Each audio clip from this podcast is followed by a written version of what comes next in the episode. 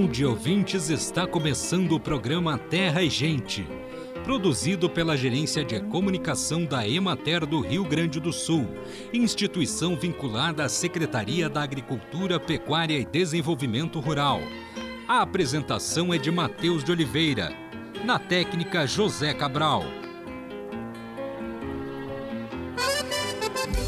18 de fevereiro é o Dia Nacional de Combate ao Alcoolismo data que busca alertar para o consumo nocivo de bebidas alcoólicas. O Instituto Brasileiro do Fígado, Ibrafig, realizou uma pesquisa que aponta resultados preocupantes. 55% dos brasileiros têm o hábito de consumir bebidas alcoólicas e deste montante, 17,2% disseram ter aumentado o consumo ao longo da pandemia de Covid-19, em razão do isolamento social e os quadros de ansiedade agravados por ele.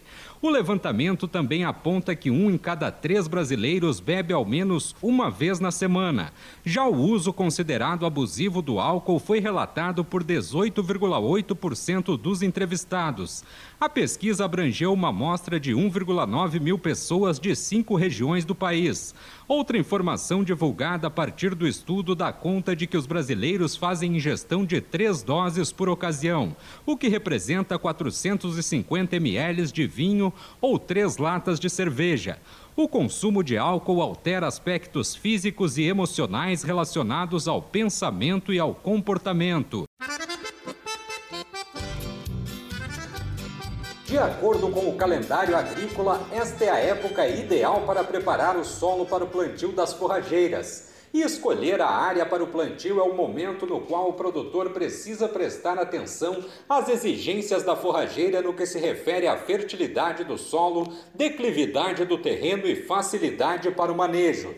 Se a forrageira escolhida for o capim-elefante, a área para o plantio deve ter solo fértil, topografia plana ou pouco inclinada e não ser sujeita a encharcamentos. Para essa espécie é possível utilizar a irrigação e aproveitar dejetos líquidos de animais, oriundos de currais de manejo, já que o capim-elefante dá uma boa resposta quando submetido à fertirrigação com esterco líquido, o que pode representar uma economia para o bolso do produtor, uma vez que poderá diminuir o uso de fertilizantes químicos e melhorar a relação custo-benefício do sistema de produção.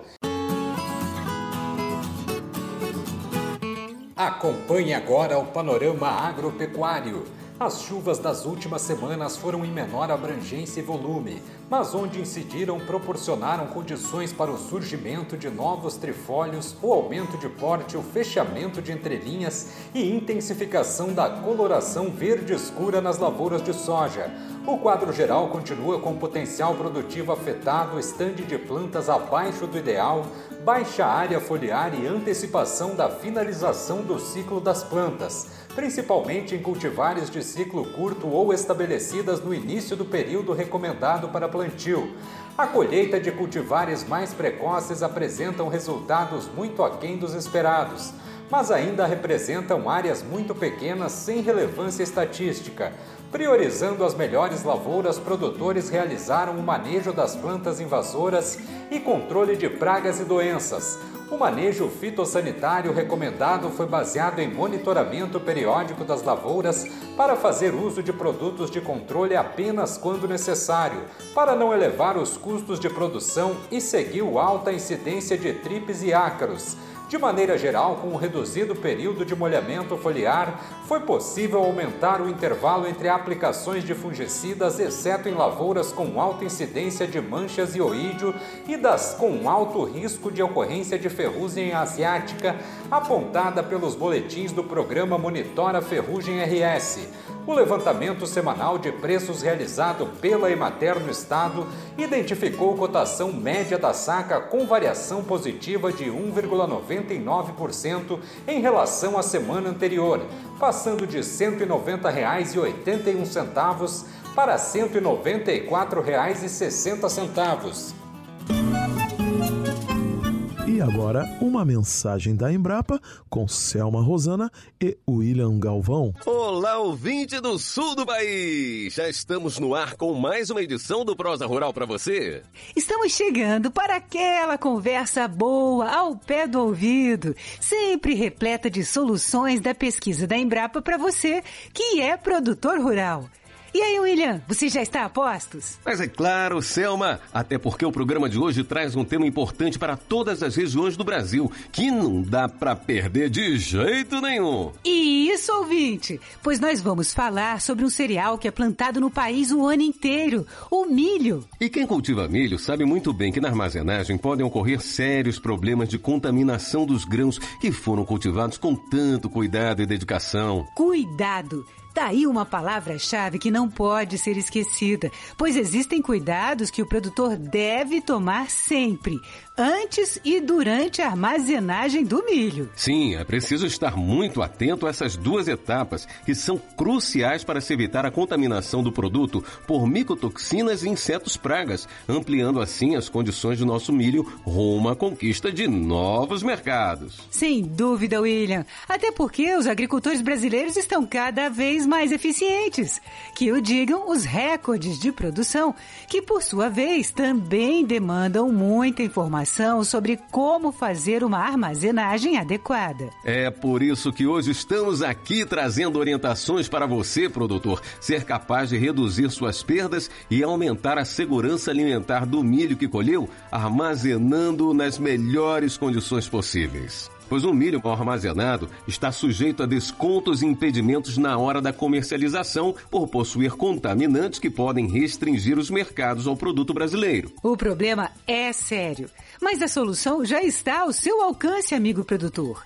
Pois vamos agora para Sete Lagoas, Minas Gerais, onde fica a Embrapa Milho e Sorgo. É de lá que chegam o pesquisador Marco Aurélio Guerra Pimentel e o jornalista Guilherme Viana, que no nosso Um Dedo de Prosa de hoje conversam sobre os os cuidados necessários que o produtor deve tomar antes e durante a armazenagem do milho? Quais os principais problemas que uma armazenagem mal feita pode provocar no milho? São inúmeros os problemas, desde a desclassificação do produto na hora da comercialização até a perda total desse produto que está estocado. Isso vai gerar grandes prejuízos, né, tanto econômicos quanto de imagem ao produtor. Marco Aurélio, quais as consequências de se consumir o milho mal armazenado? Estes grãos podem conter contaminantes que reduzem a qualidade nutricional do produto e até mesmo geram substâncias substâncias que podem ser cancerígenas, como as micotoxinas. Geralmente são problemas graves para a saúde, tanto de humanos quanto de animais de criação, e que nos casos mais extremos podem até mesmo levar à morte quando há uma ingestão de grandes quantidades dessas toxinas. Em relação às exportações, quais as limitações que um milho mal armazenado pode apresentar? Este produto pode não ser aceito pelo país comprador,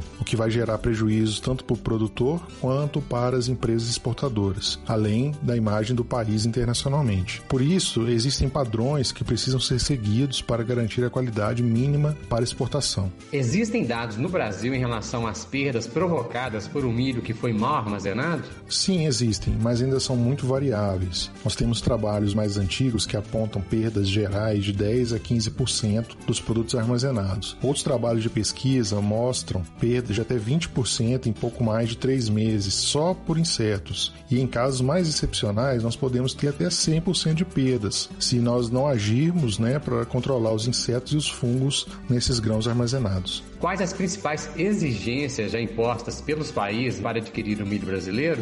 Os importadores estão exigindo, a cada ano que passa, maior qualidade sanitária e fitossanitária. Eles querem uma garantia né, de ausência de contaminantes que possam carregar outros tipos de contaminações aos seus países de origem que estão importando aquele produto. Diante do que acabamos de escutar, fica claro que a contaminação do milho é um problema de saúde pública que pode, inclusive, afetar as exportações do produto brasileiro. Mas também é bom saber que a maior parte das boas práticas de armazenagem não são difíceis de ser seguidas pelos agricultores. Acompanhe então o pesquisador Marco Aurélio, que está de volta com as tão aguardadas boas práticas para uma colheita e uma armazenagem seguras do milho. Quais as boas práticas que o produtor deve seguir antes de armazenar o milho colhido, Marco Aurélio? Inicialmente, é importante a gente verificar a umidade do milho. É interessante que ele esteja ali entre 13 14% para a gente ter uma armazenagem segura. Outra etapa importante é realizar a limpeza das instalações onde esse produto vai ser armazenado e também a limpeza dos grãos, retirando aquelas impurezas que vêm junto com o produto da colheita. Uma outra recomendação importante aqui é verificar a presença de insetos nesse material. Se o produtor verificar a presença de insetos, é interessante que ele faça um expurgo para eliminar aqueles insetos vivos que estão presentes ali naquela massa de grãos. Se ele não verificar a presença de insetos, ele pode optar por fazer a aplicação de inseticidas protetores. Esses inseticidas líquidos vão proteger o milho durante o período que esse grão estiver armazenado. E durante o processo de armazenagem, o que é necessário ter em mente? Durante a armazenagem, devemos estar atentos às condições dos grãos nos silos ou nos armazéns e sempre monitorá-los para verificarmos se existe a presença, por exemplo, de pontos de aquecimento. Esses pontos de aquecimento no meio da massa de grãos vão nos indicar que pode estar ocorrendo ali algum problema e provavelmente pode ser uma infestação por insetos ou por fungos. Então, o monitoramento utilizando esses sistemas de termometria, se estiverem disponíveis, é fundamental nessa etapa. Como o produtor pode diminuir, Marco a contaminação do milho antes e durante o armazenamento? Para reduzir os contaminantes, nós devemos estar atentos ao ponto de colheita dos grãos, evitando que fiquem muito tempo no campo aguardando a colheita. Outro ponto importante é a gente verificar as máquinas que vão realizar a operação de colheita, realizar a regulagem adequada dessas máquinas e observar a velocidade recomendada para a colheita. Após a colheita, nós podemos submeter esses grãos à limpeza, com o objetivo aqui é retirar aquelas impurezas que vêm com os grãos do campo do processo de colheita. Nessa etapa, nós podemos utilizar máquinas de ar e peneiras e, em alguns casos mais específicos, nós podemos usar até mesmo mesas densimétricas. Após essas operações, nós podemos então pensar na proteção dos grãos contra os insetos durante a armazenagem. Para isso, existem inseticidas protetores que são específicos e recomendados para grãos armazenados. Já que você falou em insetos praga, controlar esses insetos durante o processo de armazenamento ajuda a reduzir o problema com as micotoxinas?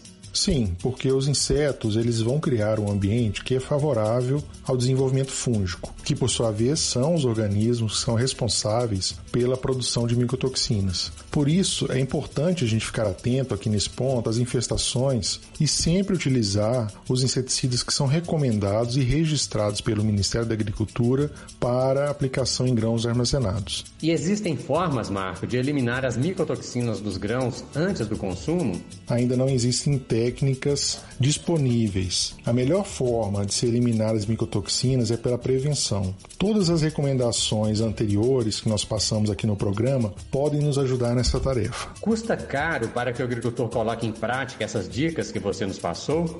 As medidas preventivas não têm um custo elevado. O produtor vai precisar, na verdade, se planejar para realizar todas as etapas, desde a colheita, seguindo as recomendações e ajustando tudo isso à sua capacidade para conseguir executar as etapas que nós listamos aqui anteriormente. O maior investimento vai ser necessário quando não se dispõe dessas máquinas de limpeza ou de uma mesa densimétrica, por exemplo. E esses grãos de melhor qualidade, consequentemente, o produtor pode ter uma valorização maior do seu produto, não é isso? Sim, o produtor pode negociar com seus clientes ou até mesmo buscar mercados mais específicos que precisam de um grão com melhor qualidade. Ali no processo de classificação, na hora da comercialização, a qualidade vai ser aferida e o produtor pode até receber algum tipo de prêmio ou até mesmo chamar a atenção de mercados que exigem maior qualidade, como por exemplo grãos para alimentação humana. E você ouvinte, fique sabendo que todas essas técnicas apresentadas pelo pesquisador Marco Aurélio estão ao seu alcance com os técnicos da extensão rural de sua região.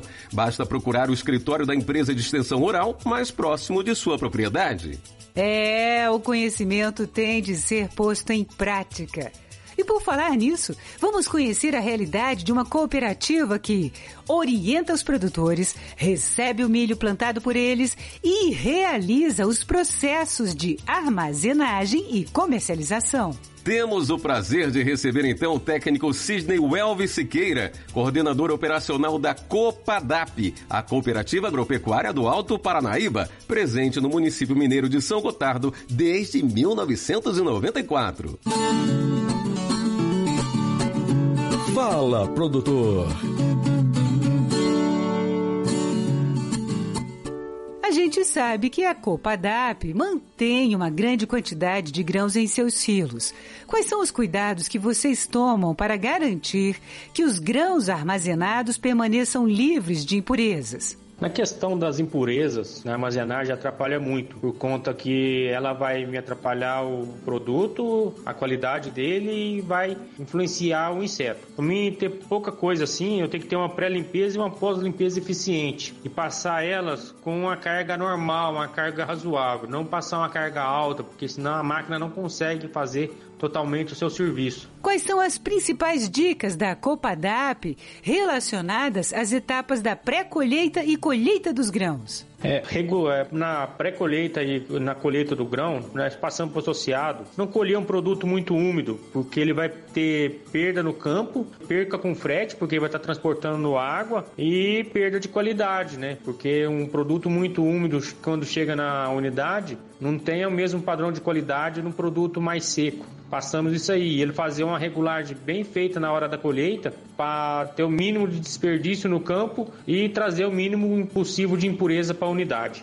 É, ouvinte, essa dica casa exatamente com o que disse o pesquisador da Embrapa, Miri Sorgo. Você está lembrado, né? O teor de água nos grãos deve estar abaixo dos 14%. Quais as boas práticas recomendadas na etapa de armazenagem que garantam a qualidade do grão, de modo a aumentar sua valorização no mercado? Para ter um produto de qualidade, valorizado no mercado, temos que ter um produto com umidade de grãos dentro dos padrões, uma boa limpeza da estrutura antes de colocar o produto, um bom sistema de termometria, uma aeração eficiente e na nossa unidade hoje contamos com um sistema de refrigeração para dar mais qualidade e o produto sair mais valorizado para o cliente. E quanto à limpeza dos silos? Para a limpeza do silo, das estruturas nossas, hoje contamos em desmontar todas as partes móveis que dá para ser desmontada dentro de um silo para fazer a limpeza. Usamos lavar toda a estrutura com água, lavar a chaparia, lavar a montante e depois disso, depois de seco, fazer uma boa detetização dentro, para depois sim vir colocar produto lá dentro, vir colocar o, o grão, milho, o que seja. Agora conta para o nosso ouvinte, pela sua experiência, a oferta ao mercado de um milho de qualidade livre de micotoxinas e de contaminação por fungos ou insetos pragas, traz mesmo mais lucro para o produtor? Além de ofertar um bom produto com qualidade para o cliente final, quando eu não tenho micotoxina, não tenho pragas na unidade, isso me reverte em lucro. Então, mãos à obra, ouvinte, pois esses cuidados compensam. E se pensarmos nas exigências cada vez maiores do mercado interno e externo, não pensaríamos duas vezes em adotar essas boas práticas o mais rápido possível. E conte com Embrapa Milho Sorgo se tiver alguma dúvida ou precisar de alguma informação adicional. O DDD é 31 e o telefone é 30 27 1905. Mas se preferir um atendimento pela internet, acesse www.embrapa.br. No pé da página você vai encontrar o Serviço de Atendimento ao Cidadão, o SAC. É só clicar e abrir o seu chamado. E se tiver alguma sugestão, comentário ou crítica ao programa, envie uma mensagem no WhatsApp para a equipe de Brasília pelo número 61 998357632.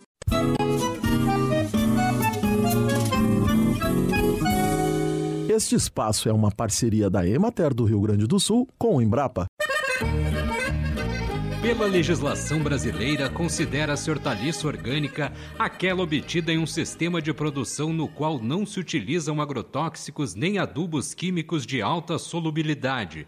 A agricultura orgânica objetiva a sustentabilidade ambiental, econômica e social, garantindo condições dignas de trabalho e qualidade de vida para todos os envolvidos na produção e consumo destes alimentos.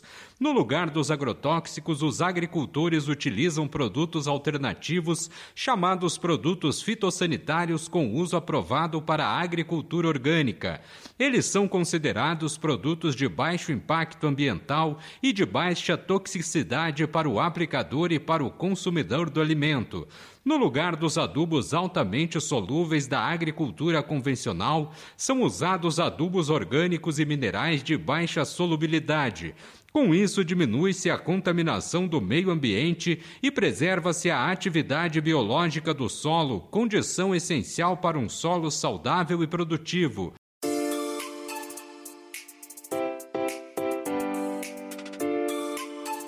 E chegou o momento de saúde e ecologia. Como atua no sistema nervoso central, o álcool é capaz de afetar a capacidade cognitiva e é classificado pelos médicos como um depressor entre as drogas psicoativas. Seu uso em excesso e ao longo do tempo pode irritar a mucosa do estômago e gerar gastrite, doença que promove desconforto através de ardência, queimação, dores de cabeça e outros sintomas.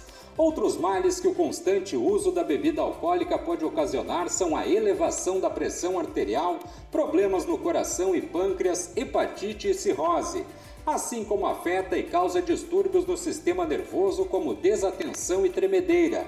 Nos momentos em que a concentração de álcool diminui no sangue de um dependente, ele sente ansiedade, taquicardia e suor em excesso, além da sensação de irritabilidade o que caracteriza a síndrome de abstinência, que em casos extremos é capaz de causar convulsões e até mesmo levar à morte.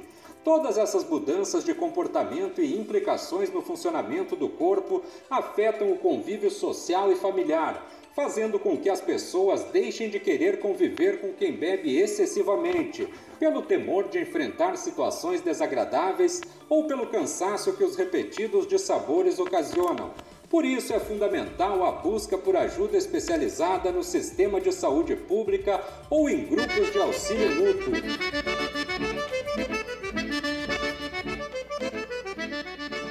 Acompanhe os preços recebidos pelos produtores do Rio Grande do Sul na última semana. Arroz em casca, saco de 50 quilos, preço menor 60 reais, preço maior 75 reais, preço médio R$ 67,71. Feijão, saco de 60 quilos, preço menor 240 reais, preço maior 360 reais, preço médio R$ 279,69. Milho, saco de 60 quilos, preço menor 85 reais, preço maior 98 reais, preço médio R$ 94,03. Soja, saco de 60 quilos, preço menor 190 reais, preço maior 203 reais, Preço médio R$ 194,60. Sorgo granífero, saco de 60 quilos, preço menor R$ 64,00, preço maior R$ 76,00, preço médio R$ 70,00. Trigo, saco de 60 quilos, preço menor R$ 84,00, preço maior R$ 98,00, preço médio R$ 85,90. Boi para abate, o quilo vivo com prazo de pagamento de 20 a 30 dias, preço menor R$ 9,50 Preço maior R$ 11,50, preço médio R$ 10,96. Búfalo quilo vivo, preço menor R$ 9,00, preço maior R$ 10,75, preço médio R$ 9,61. Cordeiro para abate quilo vivo, preço menor R$ 8,00, preço maior R$ 11,00, preço médio R$ 9,73. Suíno tipo carne, quilo vivo, preço menor R$ 4,75, preço maior R$ 5,80, preço médio R$ 5,22. Vaca para abate, o quilo vivo, com prazo de pagamento de 20 a 30 dias, preço menor R$ 7,50, preço maior R$ 10,75, preço médio R$ 9,89. Leite o litro, preço menor R$ 1,60, preço maior R$ 2,13, preço médio R$ 1,92.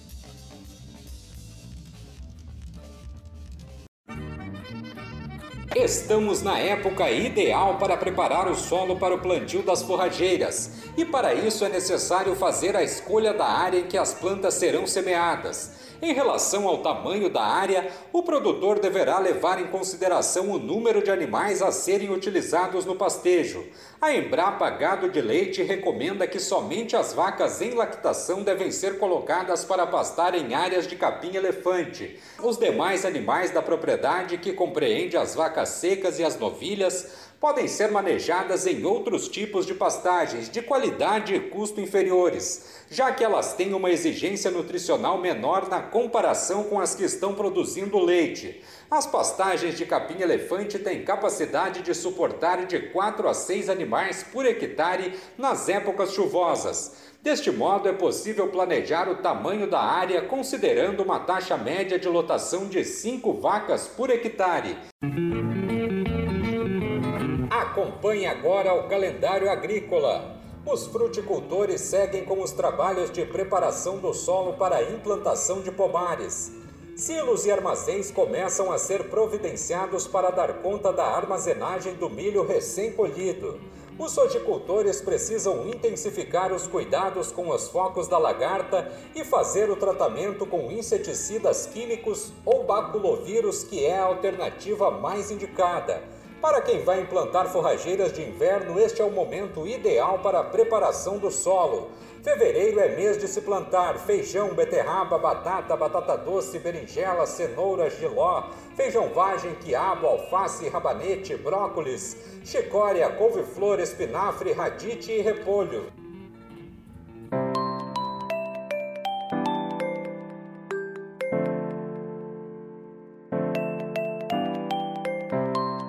Terceira maior feira no âmbito das cooperativas gaúchas, a Expo Agro Cotricampo vai se realizar de 24 a 26 de fevereiro em Campo Novo, na região noroeste do estado. E a Emater Ascar, conveniada à Secretaria da Agricultura, Pecuária e Desenvolvimento Rural, vai estar presente na Expo Agro com cinco espaços temáticos: agroindústria e cooperativismo, bovinocultura de leite, horticultura, secagem e armazenagem de grãos e acolhimento.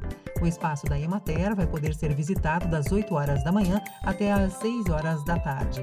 Expo Agro Cotricampo, de 24 a 26 de fevereiro, em Campo Novo.